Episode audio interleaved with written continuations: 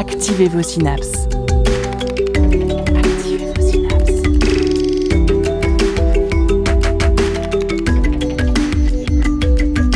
Poussez la porte du labo des savoirs et entrez dans un monde de science et d'expérience.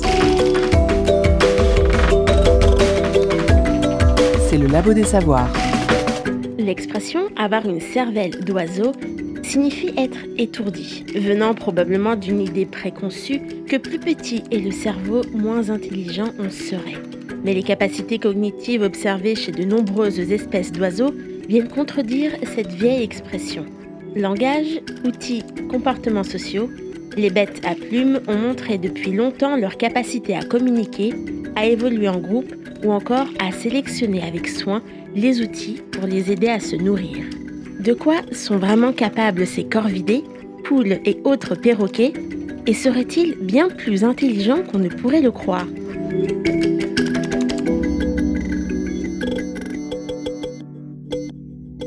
Bonjour et bienvenue au Labo des Savoirs. Pour nous parler de l'intelligence qui se cache derrière ces trucs en plumes, nous accueillons Agatha Lieva-Benzin. Bonjour. Bonjour. Vous êtes docteur en éthologie et vous avez notamment travaillé sur le comportement social des perruches calopsites et les choucas des tours. Vous êtes aujourd'hui vulgarisatrice scientifique et autrice, car vous venez de publier Sociétés animales aux éditions Circonflex. Pour vous accompagner, Sébastien Moreau, bonjour. Bonjour. Vous êtes également vulgarisateur scientifique sur les intelligences animales et auteur notamment de Les cerveaux de la ferme illustré par Leila Benavid aux éditions La Plage. Éveillez vos neurones. Vous êtes bien. Vous êtes au labo des savoirs.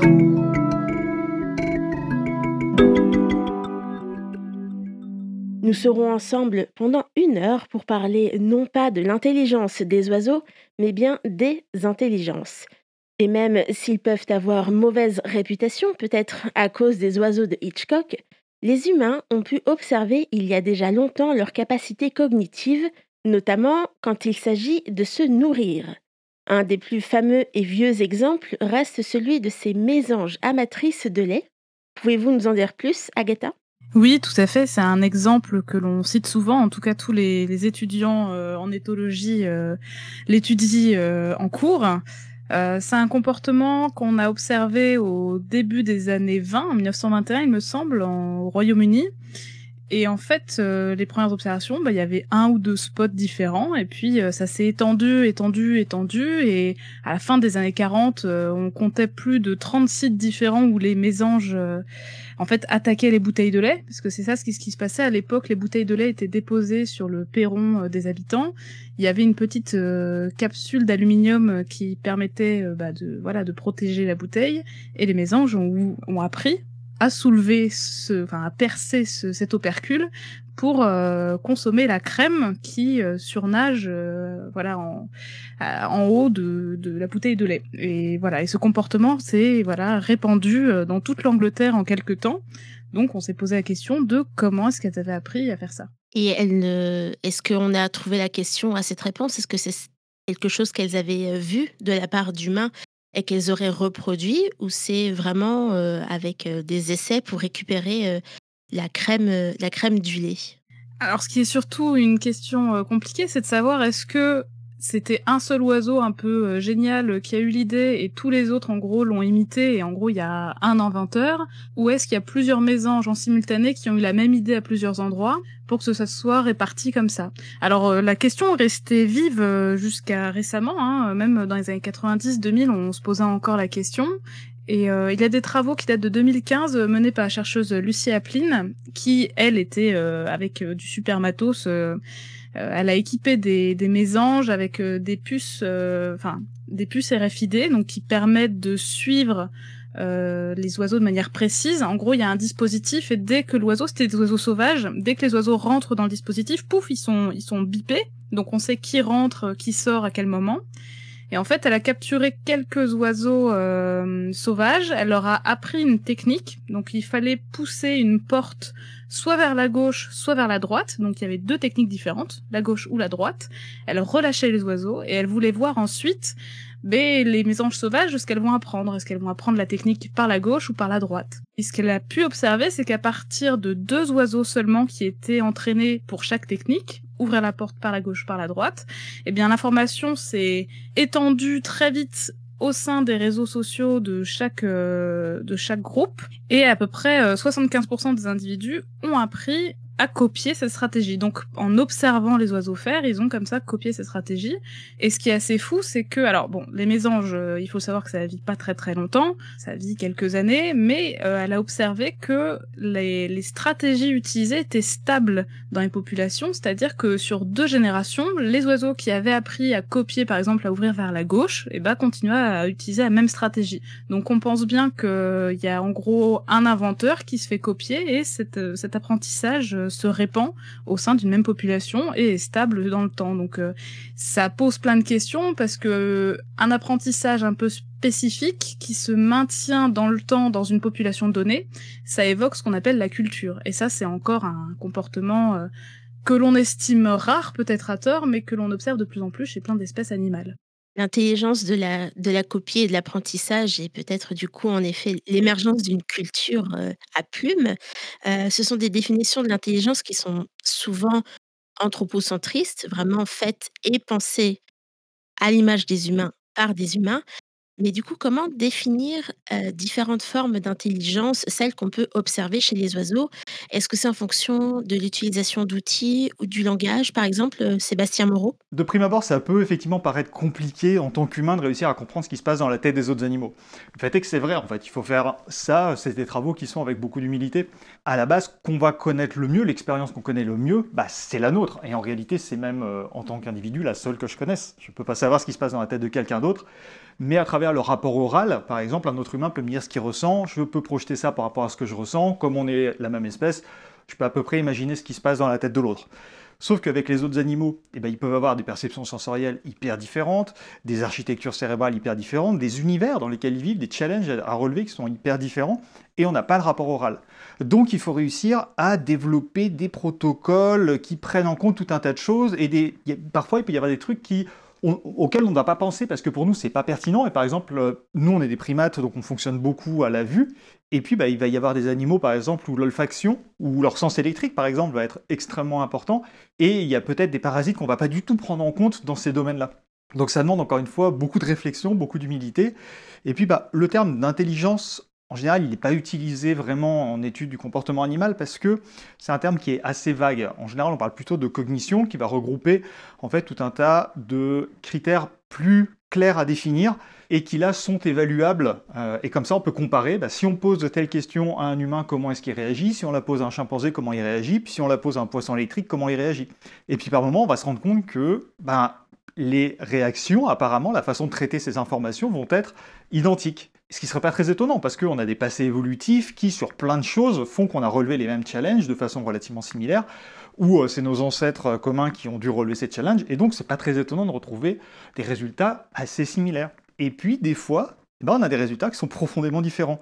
Là, ça interroge vraiment sur comment est-ce qu'ils appréhendent ces choses. Donc plus l'animal est éloigné de nous, plus ça devient compliqué à évaluer. Et de plus en plus, on se retrouve avec les études sur les poissons, sur les abeilles, sur les fourmis, avec des résultats par rapport à ce qu'on connaissait de l'humain et les, on va dire, entre guillemets, les préjugés desquels on partait, bah, qu'il y a plein de choses qui marchent pas comme on le croyait, parce qu'on a des tout petits cerveaux qui sont capables de prouesses mentales dont on n'a jamais soupçonné l'existence. Et c'est très intéressant parce que bah, ça relève encore, ça relance encore euh, du challenge. Est-ce qu'on a pu observer une, espèce de corrélation, un lien entre la taille ou la forme du cerveau euh, des différentes espèces d'oiseaux et leur capacité cognitive. En gros, est-ce que la taille compte? Justement, si on repart sur ce qui été dit avant, sur l'anthropomorphisme, tout ça, pendant longtemps, et aussi sur les préjugés, pendant longtemps, on a considéré que les oiseaux ne pouvaient pas avoir de capacité cognitive élevée parce qu'il leur manquait le néocortex. Euh, et le néocortex, c'est une des parties du cerveau de mammifères qui a évolué assez récemment, et qu'on a considéré comme étant vraiment euh, là où toutes les aptitudes cognitives supérieures se déroulaient. Et puis on s'est rendu compte qu'effectivement, les oiseaux avaient visiblement, dans leur architecture cérébrale qui est différente, ils avaient des zones qui pouvaient être analogues ou homologues à celles qu'on trouvait.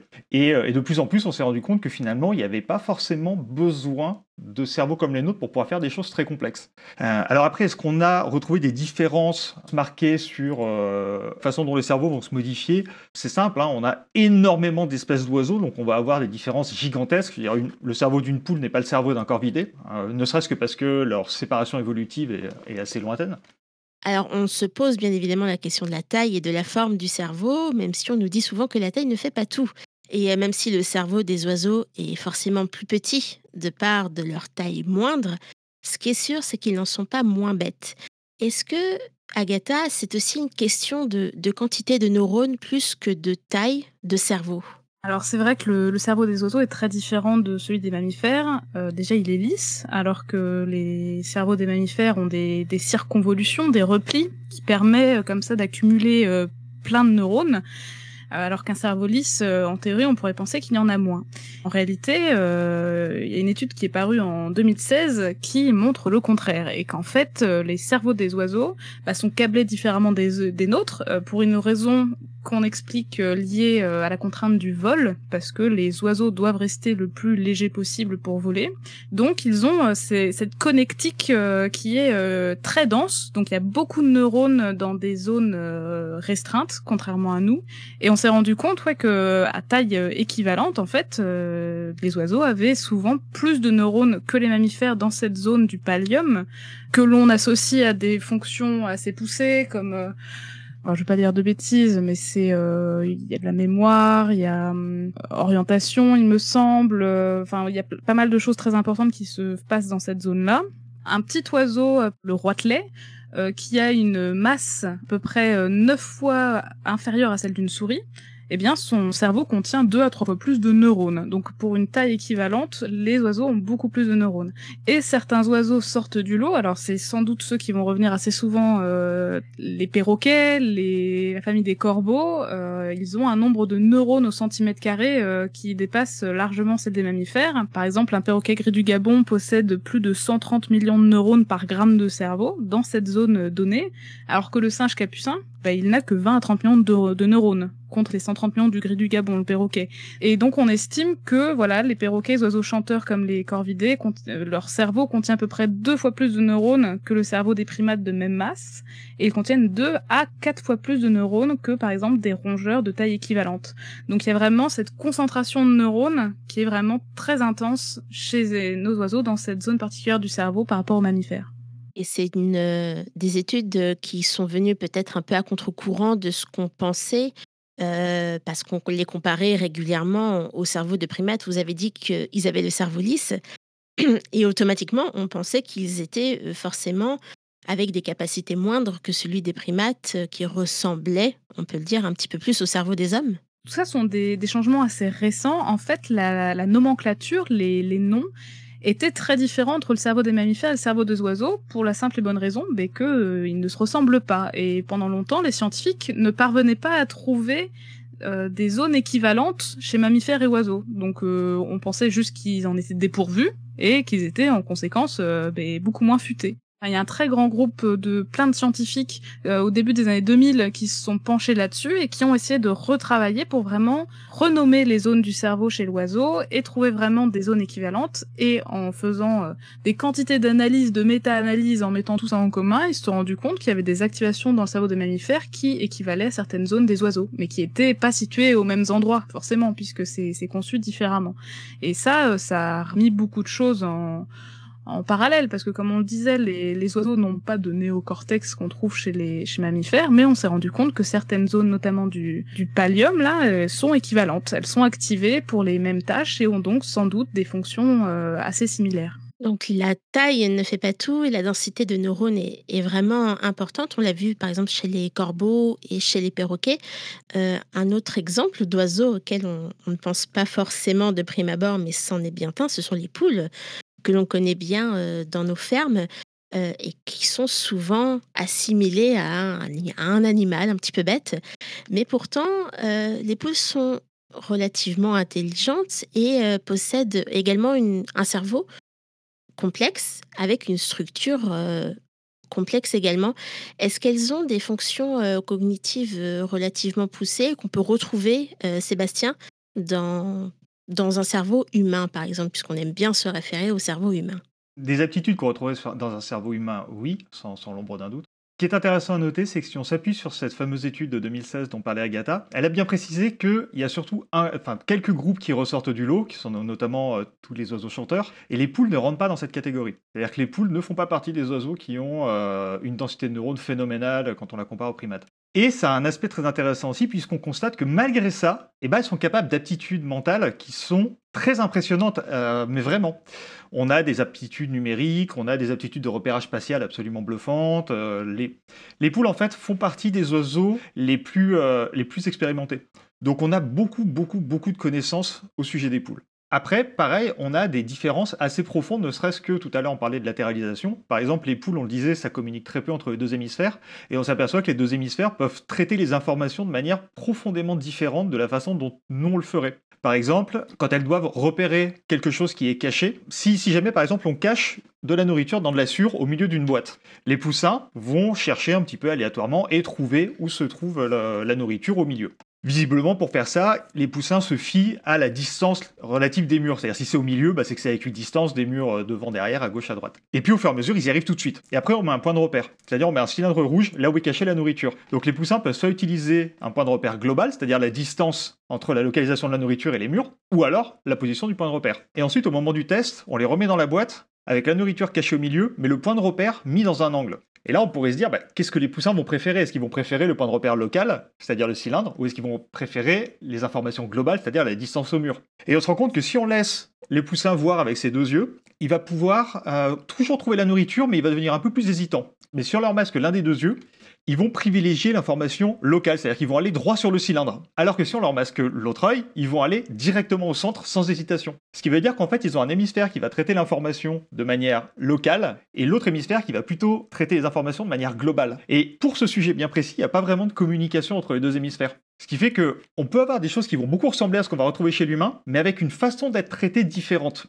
Oui, donc les poules, euh, comme le reste des oiseaux, on l'a bien compris, euh, ont un cerveau au moins aussi complexe que celui des humains, avec un fonctionnement différent et donc bien évidemment digne d'intérêt. Et du coup, comment est-ce qu'on peut réaliser des, expériences euh, scientifiques qui peuvent mener à, des découvertes, euh, à des papiers sur les capacités et sur l'intelligence de ces animaux? Sébastien, pour continuer ça dépend beaucoup de ce qu'on veut, euh, explorer.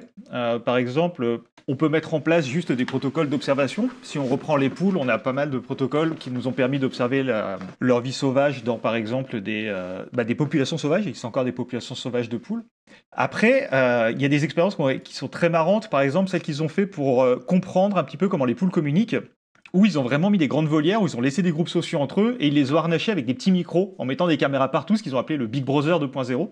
Euh, et, ensuite, bah, ce qu'il faut, c'est qu'ils regardent quand est-ce que les poules font tel son, ou les coqs font tel son, et ensuite ils comparent avec les caméras qu'est-ce qui se passait dans le groupe social à ce moment-là. Ou alors, on peut avoir, par exemple, sur les oiseaux, il y a un phénomène qu'on appelle l'empreinte, qui fait que quand ils sont petits, ils ont une phase critique où ils se lient très fortement avec ce qui est autour d'eux, donc en général, c'est les frères, les sœurs, tout ça. Chez les poules, c'est quelque chose qui est énormément utilisé pour les études, c'est-à-dire qu'on va imprégner les oiseaux sur des objets inanimés, et ensuite on va pouvoir contrôler ces objets. Euh, typiquement, quand on a voulu faire des tests de détour, c'est-à-dire pour savoir si des poussins sont capables, s'ils veulent rejoindre quelque chose, mais qui ne peuvent pas y aller directement, est-ce qu'ils sont capables de le perdre de vue, de traverser un labyrinthe pour trouver comment arriver à rejoindre ce truc, et eh bien typiquement, on les imprègne sur des capsules et on leur montre les capsules. Et de votre côté, euh, Agatha, vous avez notamment étudié durant votre doctorat euh, des perruches et des choucas des tours. Comment est-ce que vous procédiez pour mener vos expériences? Alors, euh, c'est vrai que moi, je faisais vraiment du, du très comportemental, donc beaucoup d'observations, pas des protocoles particulièrement compliqués. Euh, mon sujet à moi, c'était vraiment les, liens sociaux et mon hypothèse de travail, c'était euh, que certaines euh, relations privilégiées entre oiseaux, le fait qu'ils soient en couple, frères et sœurs, amis, ça allait influencer leur comportement et par exemple les pousser à davantage partager la nourriture par exemple, être plus sensibles, plus stressés par exemple s'ils entendaient les cris de ces oiseaux-là en particulier, ou qu'ils seraient par exemple plus plus aventureux dans une situation qui les qui les stresse. D'être avec ces, partenaires un peu particuliers que ça allait voilà les les encourager. Donc j'ai fait euh, trois manips principales. La toute première c'était celle sur le du partage alimentaire. Et là il n'y a pas plus basique comme protocole. Je donnais de la nourriture euh, millimétré. Je donnais des petits morceaux de carottes et fenouil à mes perruches. Moi, je filmais. J'avais euh, un win stagiaire qui tendait les morceaux euh, de manière régulière à chaque oiseau et on voyait ce qu'il en faisait. Est-ce qu'il le mangeait tout seul? Est-ce qu'il le laissait tomber? Est-ce qu'il le partageait avec un autre oiseau?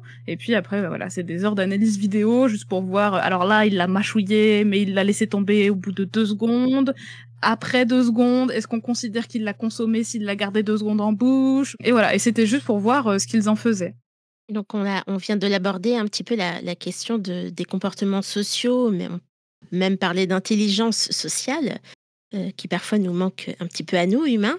Et euh, vous l'avez dit, Agatha, il y a certaines espèces qui vivent en groupe ou en colloque, ou qui peuvent observer des comportements particuliers entre espèces dans la relation aux autres. Les oiseaux ont une particularité qu'on leur connaît depuis un certain temps, c'est qu'au niveau de leurs systèmes sociaux, ils sont majoritairement monogames.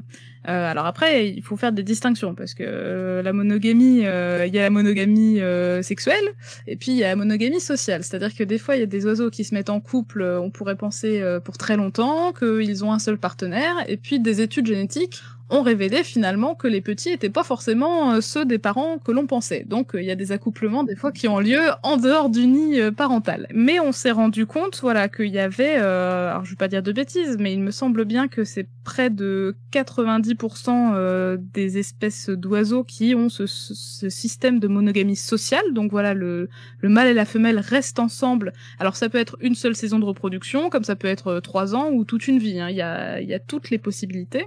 Et souvent, en fait, cette monogamie sociale, ben, ça, ça donne plein d'avantages pour s'entraider, pour protéger un territoire. Euh, le mâle souvent nourrit la femelle quand elle couvre les œufs, donc il y a plein d'avantages à être à deux. On, a vu par certaines expériences que ben, le partenaire pouvait comprendre, anticiper les désirs ou les besoins de, ben, de son conjoint ou de sa conjointe. Euh, voilà, qu'il y avait euh, de la communication aussi, vocale, posture. Enfin, il y a, y a vraiment plein de choses qui se passent. Et en effet, c'est vrai qu'il y a des espèces qui vivent très très longtemps ensemble.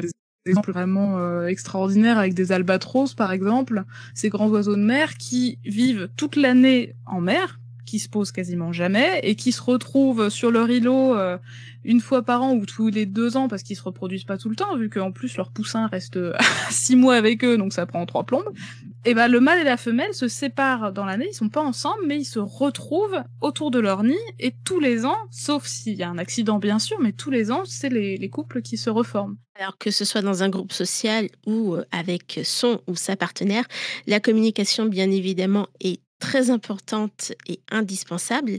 Euh, ça dépend bien sûr des espèces, mais on a en tête de nombreux, de nombreux oiseaux euh, avec leurs plumes qui sont euh, visuellement pleins de couleurs très attirants, comme certains perroquets, ou on peut même parler du noir profond des oiseaux de paradis.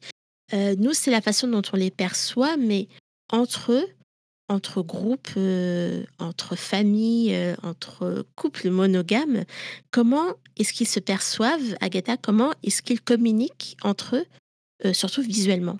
D'ailleurs, c'est assez marrant parce que nous, humains, là aussi, on est très biaisés. Quand on regarde les collections de, des muséums d'histoire naturelle, euh, il y a très souvent, d'ailleurs, il y a aussi une étude qui est parue là-dessus, il y a beaucoup de mâles qui sont dans les oiseaux naturalisés parce qu'ils ont des très belles couleurs et des plumes souvent un peu excentriques. Et il y a beaucoup moins de femelles parce qu'on les considère comme ternes et moins intéressantes. Euh, mais voilà, souvent ce sont les mâles qui paradent, qui euh, font des danses extravagantes. Euh, il y a plein plein d'exemples. Il y a des documentaires assez fous, notamment sur les oiseaux de paradis, hein, comme vous le disiez.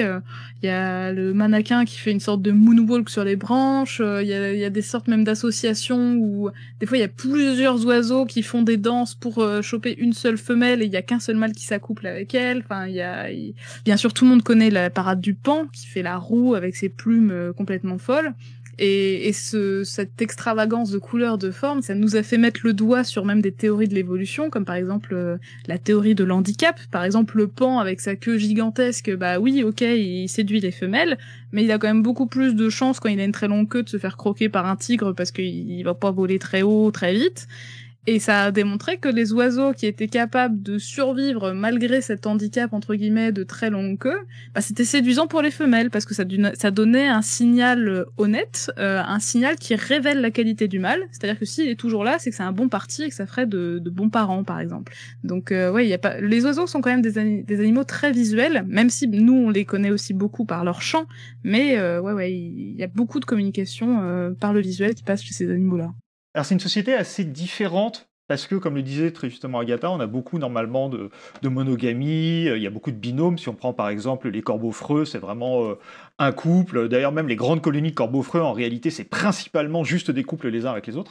Euh, chez les poules, ça marche pas du tout comme ça. Les poules sont des oiseaux forestiers à la base, ça vient, de ça vient des jungles d'Asie, et elles communiquent beaucoup à l'oral et aussi à la posture, mais surtout à l'oral parce qu'en fait on les voit pas, elles se voient pas bien souvent entre les buissons, dans la jungle, entre toutes les, tous les branchages qu'il peut y avoir.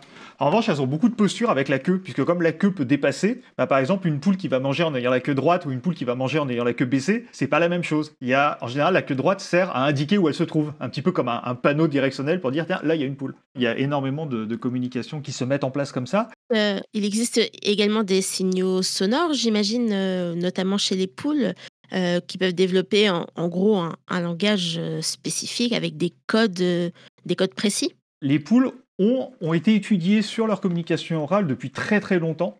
depuis déjà les années 80, même 70, on commençait à avoir des, des, études et il y a eu énormément d'études qui ont été menées, notamment en Australie, sur la communication des poules et on s'est rendu compte qu'elles avaient effectivement entre 25 une trentaine de sons différents et que c'était surtout, et ça c'est quelque chose de très important, ce ne sont pas des automatismes. Par exemple, je sais pas, il y a un prédateur aérien qui passe, pouf, on fait un cri, instantanément. C'est beaucoup plus subtil que ça. Globalement, c'est surtout les coqs qui sont en charge de la sécurité aérienne, même si les poules, quand elles ont des poussins, euh, le font aussi. Et on s'est rendu compte que les coqs ne vont pas crier de la même manière selon le type de prédateur, selon sa vitesse, selon sa hauteur, et selon le contexte. C'est-à-dire, par exemple, s'il y a une poule à proximité, le coq euh, fera un appel aérien. Mais s'il n'y a pas de poule à côté, bah, c'est pas rentable de le faire. Parce que s'il le fait, il risque d'attirer l'attention du prédateur sur lui. Donc vaut mieux se taire dans ce cas-là et aller se cacher. Donc le coq ne va faire cet appel que s'il y a une poule à côté. Et puis, on se rend compte qu'il aura tendance à plus facilement répondre à l'appel d'un autre, surtout d'un rival, si lui est à couvert et pas l'autre. Donc sa sécurité individuelle rentre en ligne de compte quand il prend ça, et la sécurité des autres euh, et des rivaux rentre en ligne de compte aussi. Donc il y a toute une palette de, sentiments euh, et de, que peuvent envoyer euh, ces poules euh, avec des signaux et ils s'adaptent même en fonction du, contexte. Est-ce qu'on peut même se demander si les poules, même les oiseaux en général, perçoivent et communiquent de l'empathie envers leurs petits ou envers d'autres membres du groupe? Les poules, pareillement, elles ont été très largement testées là-dessus en fait. Alors l'empathie, on considère qu'elle est globalement divisée en deux éléments. On va avoir toute la partie vraiment euh, purement émotionnelle de l'empathie, c'est-à-dire euh, on réagit directement à la réaction de l'autre. C'est-à-dire par exemple, moi je vois quelqu'un qui est triste, je suis euh, immédiatement triste même sans comprendre pourquoi cette personne est triste. Et puis on va avoir une partie plus cognitive, c'est-à-dire je comprends les sources qui produisent l'état dans lequel se trouve l'autre, l'état émotionnel dans lequel se trouve l'autre pour les études sur les poules, ils ont montré que si on souffle, on envoie un petit souffle d'air sur la tête d'une poule. Elle considère ça comme étant potentiellement un danger. Donc il va y avoir une augmentation de fréquence cardiaque, etc.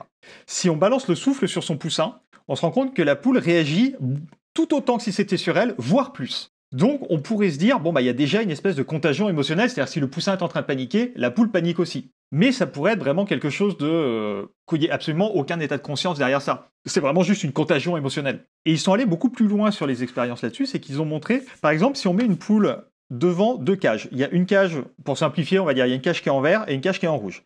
Et il y a une partie observateur devant. Si on prend la poule qu'on la met dans la cage verte, et qu'on l'habitue à ce qu'il se passe rien dans la cage verte. Tout va bien. On la met dans la cage rouge. Dans la cage rouge, elle reçoit un souffle au visage. Ensuite, on apprend à des poussins soit la même chose, c'est-à-dire que la cage verte est safe et la cage rouge est potentiellement dangereuse, soit on leur apprend l'inverse. La verte est potentiellement dangereuse et la rouge est, safe.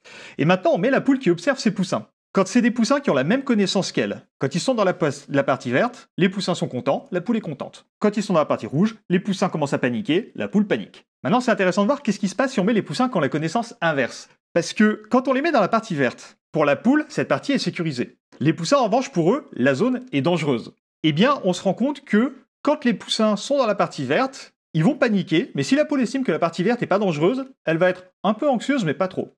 En revanche, si on les met dans la partie rouge, eux vont considérer qu'il n'y a pas de problème. Donc ils vont avoir aucune réaction de panique sur laquelle la poule pourrait s'appuyer. Or, elle rentre en total état de panique. Ce qui indique qu'elle projette sa propre expérience sur ce que ses poussins sont en train de vivre, et c'est ça qui provoque ces réactions émotionnelles. on a vraiment tout un tas de facteurs physiologiques, etc., qu'on peut observer sur, sur ces émotions. Donc elle se base vraiment sur sa propre connaissance, et ses réactions émotionnelles sont autant basées sur celles des poussins que sur ce que elle ressent et perçoit de cette situation. Donc on a les deux parties de l'empathie, c'est-à-dire la partie vraiment purement émotionnelle et la partie euh, cognitive. Donc on a vraiment un niveau d'empathie euh, bah, entre guillemets complet chez la poule. Et l'expression mère poule n'est absolument pas usurpée dans ce cas en tout cas.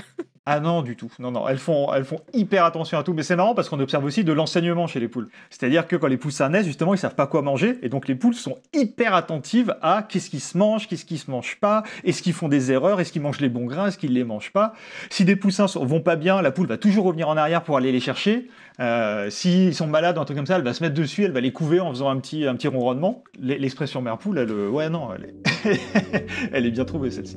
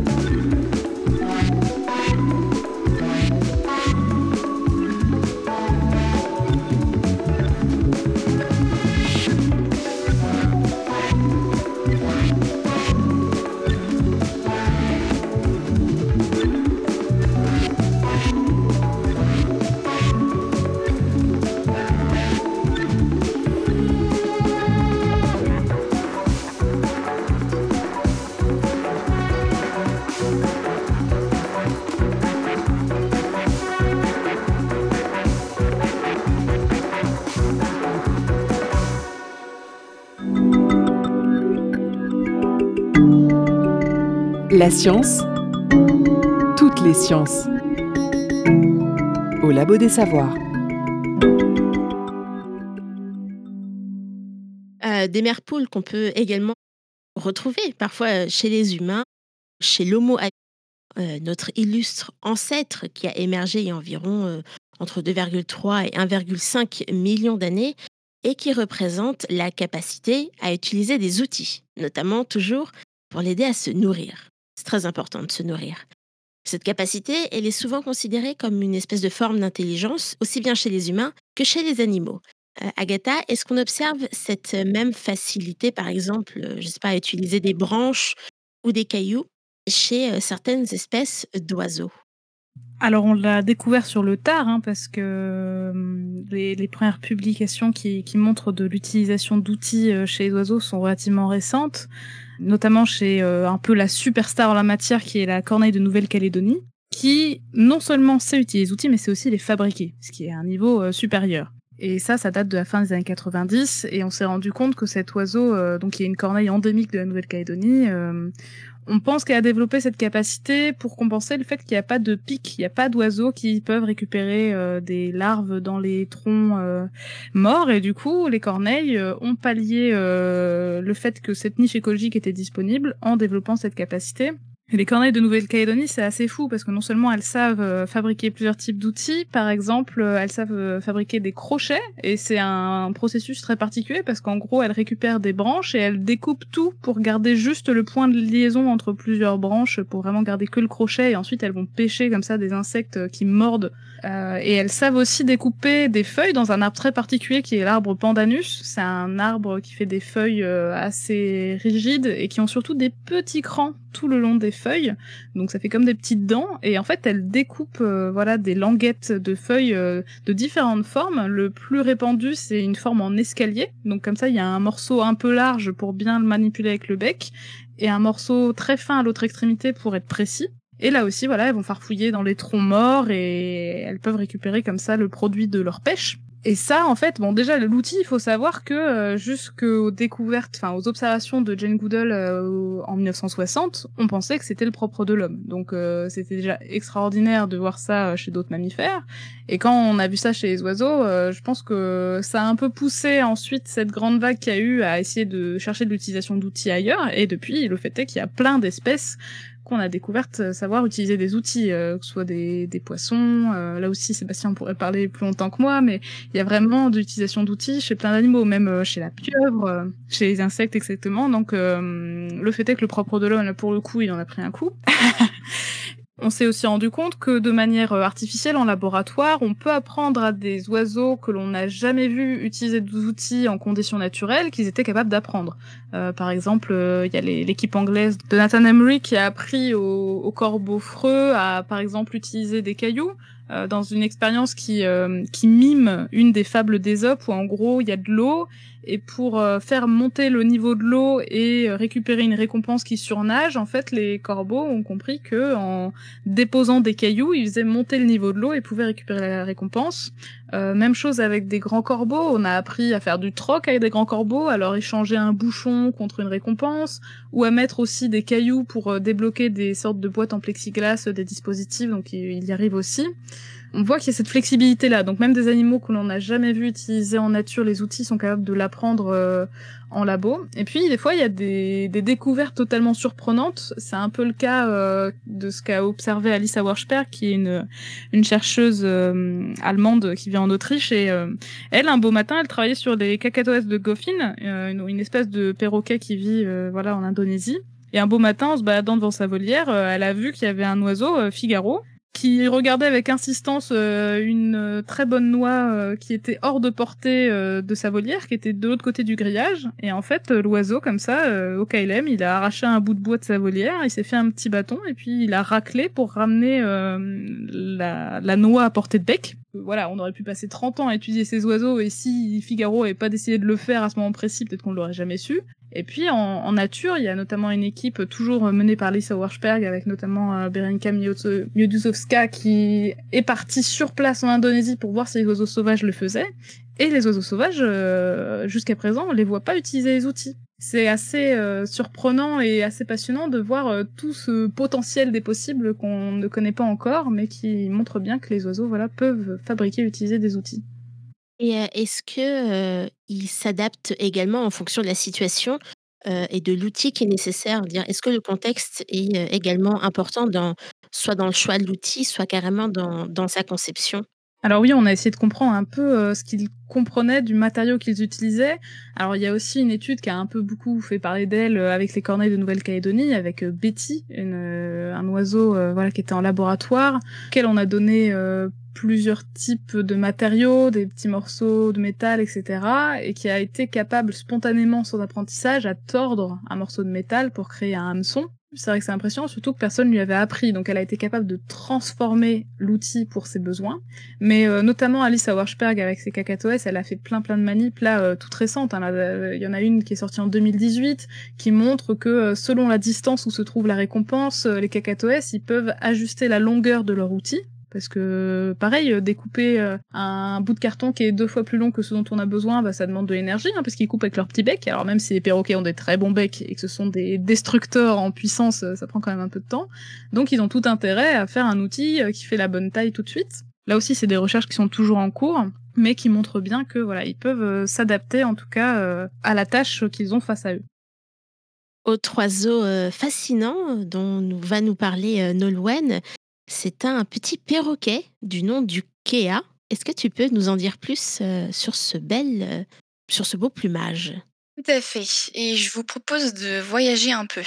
Direction les montagnes du sud de la Nouvelle-Zélande à la rencontre euh, du Kea et son beau plumage vert et orange. Donc il a pour nom le Kea, subtilement inspiré de son cri que je n'imiterai pas ici. C'est dommage, mais euh, pourquoi est-ce que tu veux aller aussi loin pour parler d'intelligence chez les oiseaux quand nous pouvons fréquenter euh, des corvidés euh, qui sont déjà réputés pour leur capacité cognitive? Eh bien, tout simplement parce que le kia est une espèce réellement singulière. Et pour plusieurs raisons. Tout d'abord, par rapport à son style de vie. Comme cité précédemment, il vit dans les montagnes, ce qui en fait le seul perroquet des zones alpines. Chose rare chez les perroquets, cet oiseau est omnivore. Cela signifie qu'il peut se nourrir de viande si nécessaire. Pour le côté historique, il fut fortement décimé à cause de son goût prononcé pour la chair de mouton qu'il prélevait directement sur les animaux vivants. Un peu gore. Il est actuellement une espèce protégée depuis 1970. Ensuite, les individus sont très sociables entre eux à tel point que l'organisation d'un groupe n'est pas basée sur une hiérarchie de dominance, mais sur le jeu. Les jeunes se trouvent des partenaires de jeu et cela permet de renforcer les interactions sociales. Très curieux, certains ont pu être filmés en train de chercher comment ouvrir le couvercle d'une poubelle afin d'y manger les détritus, et spoiler, ils y parviennent. Plusieurs autres vidéos montrent des Kéas jouer avec des chaussures, des lunettes, voire des plots de signalisation, amusant ainsi leurs camarades. Son caractère très joueur lui a valu le surnom de clown de la montagne par les insulaires. Outre le jeu, la coopération est essentielle lors de la recherche de nourriture. Dans cette activité, les juvéniles sont sous la tutelle d'adultes qui vont servir de modèles dans le comportement de recherche et le maniement d'objets. À ce sujet, la BBC a pu filmer un duo de Kea dans cette situation. Un premier oiseau était confronté à un mécanisme pour débloquer un tube contenant une friandise. Le second a résolu le mécanisme bien plus vite après avoir mémorisé le processus par observation et en ayant imité son camarade. Mais cette espèce se distingue aussi par ses capacités d'adaptation. En effet, en 2017, une équipe autrichienne s'est intéressée au mode de résolution de problèmes chez le Kia et le corbeau Problèmes tels que l'accès à la nourriture dans une boîte fermée. Pour y accéder, les sujets disposaient de quatre outils différents et pouvaient les manipuler avant d'être confrontés à la boîte close. Une fois que l'oiseau utilisait un outil, il lui était retiré et l'individu n'avait le choix qu'entre ce restant, l'obligeant à s'adapter. L'équipe compare ici le comportement des oiseaux à celui des grands singes lors d'une étude similaire. La conclusion révèle que les KEA choisissent préférentiellement les outils avec lesquels ils ont déjà joué ou qu'ils ont déjà manipulés pour résoudre un problème. Autre point notable, l'attitude de découverte resta la même pour chaque type d'outil. Cela signifie que leur intérêt n'est pas motivé par l'appât du gain, mais par la nouveauté de l'objet. Et leur façon de raisonner dans tout ça? Concernant leur capacité de raisonnement, une étude de 2020 met en avant trois points importants. Les expériences consistaient à faire identifier un pot, celui qui contenait le plus de jetons noirs et le moins de jetons orange, assurant ainsi une récompense. Tout d'abord, il s'avère que le KEA peut apprendre par succession d'essais et d'échecs pour mémoriser comment obtenir une récompense. Ce schéma d'apprentissage a déjà été étudié chez les capucins, par exemple. L'oiseau est également capable de raisonner sur une quantité relative pour estimer des proportions, ce que des chimpanzés et des enfants sont capables de faire. Enfin, le KEA peut adapter son jugement si d'autres informations rentrent en jeu. Typiquement, dans cette étude, si une partie du pot est masquée, et donc la quantité totale des jetons seulement en partie visible.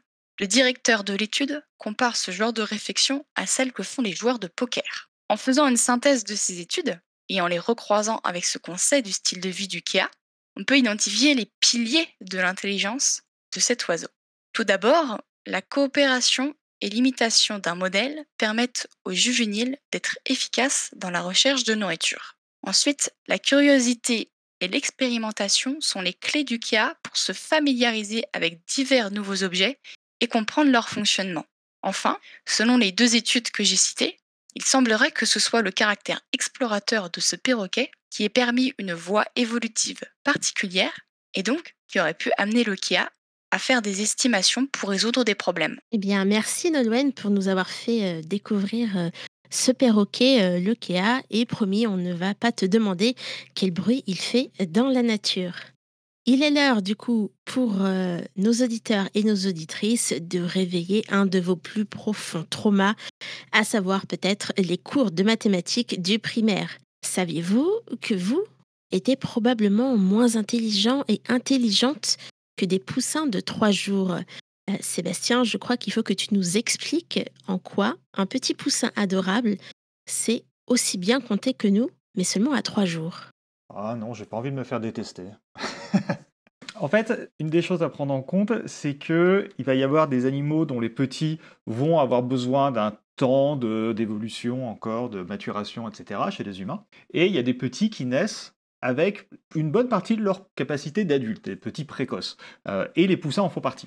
Donc les poussins, s'ils ne savent pas encore plein de choses, notamment comment manger, euh, qu'est-ce qui se mange, qu'est-ce qui se mange pas, tout ça, ils ont une espèce de compréhension du monde qui est déjà très développée à la naissance.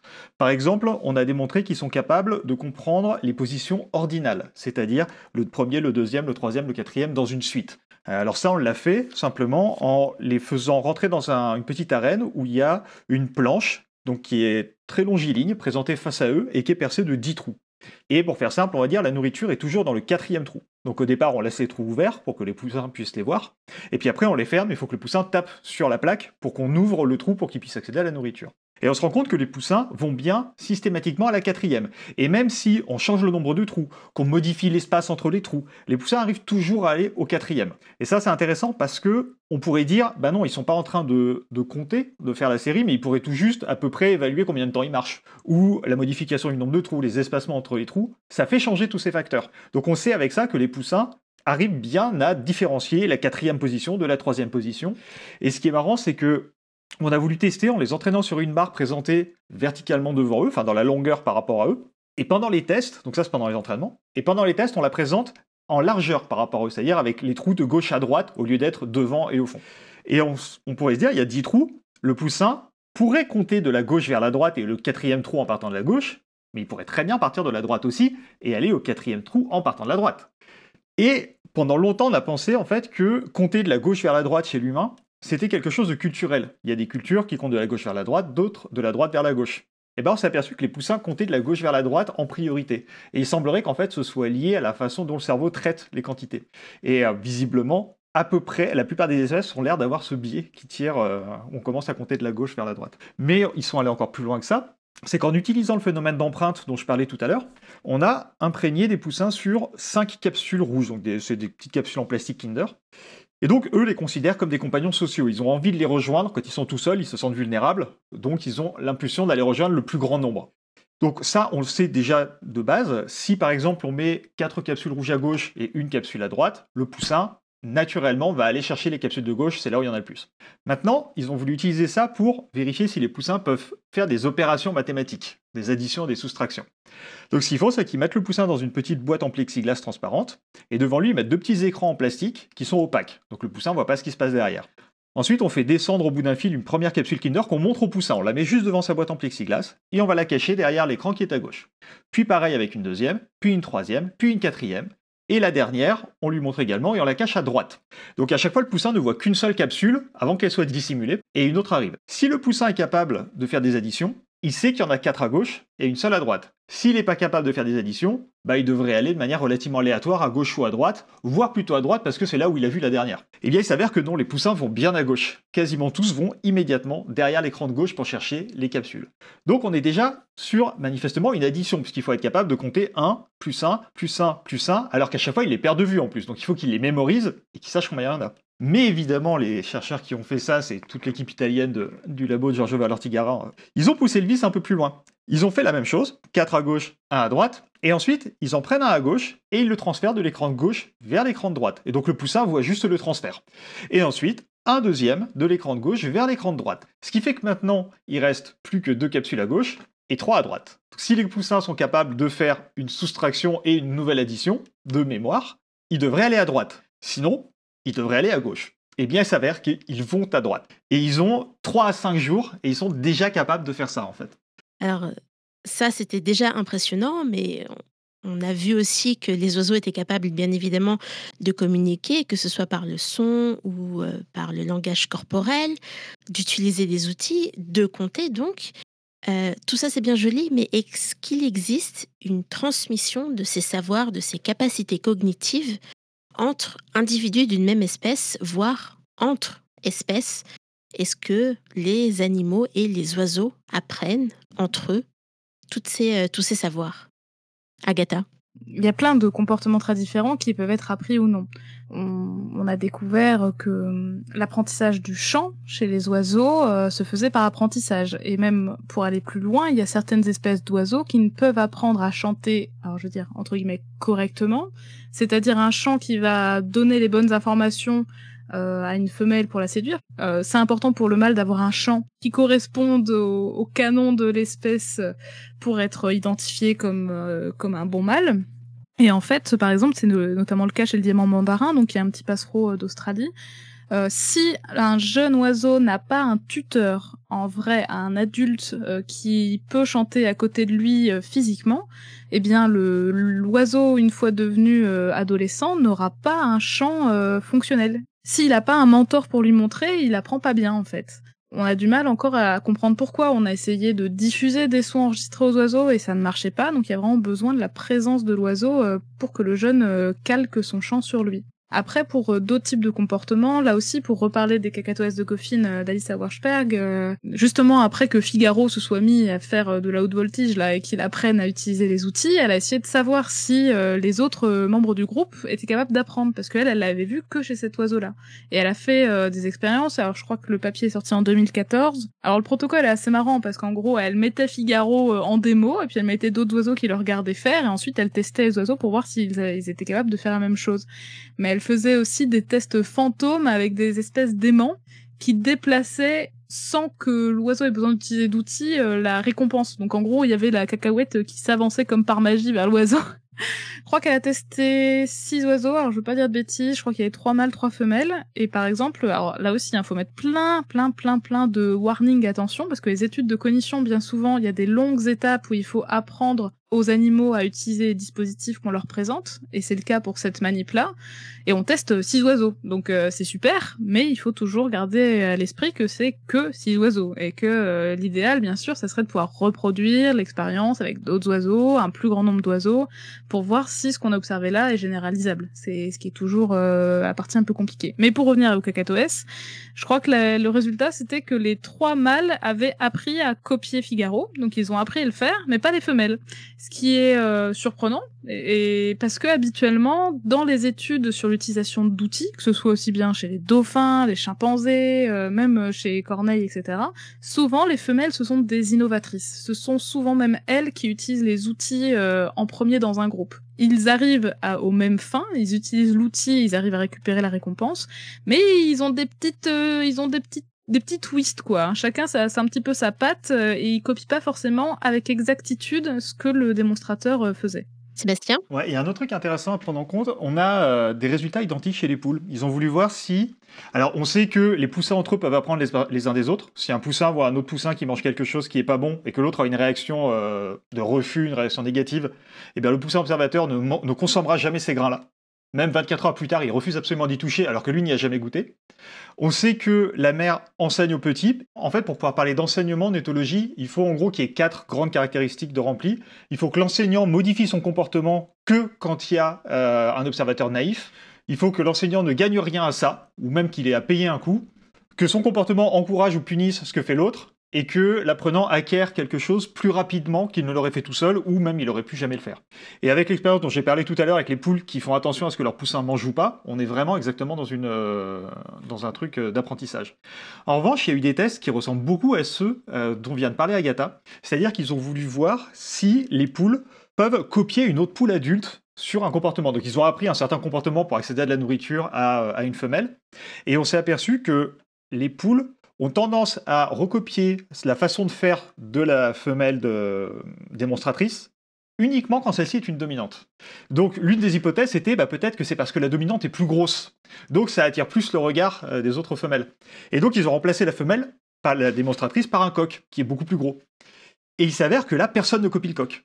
Donc les femelles, a priori, n'apprennent que entre femelles, et principalement vers la dominante. Et c'est probablement parce que chez les poules, en fait, la hiérarchie des coqs et la hiérarchie des poules ne se croisent pas vraiment. Manifestement, une poule dominante, eh ben, soit elle est associée à un meilleur risque de réussite, ou peut-être qu'au contraire, elle est plus inquiétante parce qu'elle pourrait venir agresser, donc on est plus attentif sur elle. Mais il s'avère qu'on s'est aperçu que les poules n'apprennent a priori, d'après cette étude, pas des mâles. En revanche, elles vont apprendre des femelles plus dominantes.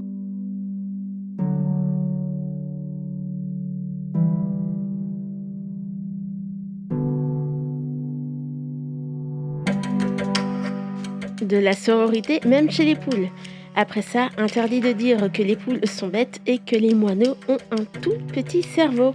Merci à nouveau à Agatha Lieva-Bazin et à Sébastien Moreau d'avoir participé à cette émission ainsi qu'à Nolwenn Laroche-Pelletier pour sa chronique. Vous pouvez retrouver toutes nos émissions et nos podcasts sur le www.labodesavoirs.fr ou sur votre application de podcast préférée. Suivez nos réseaux sociaux pour toutes vos actualités et on vous dit à la semaine prochaine pour une nouvelle émission.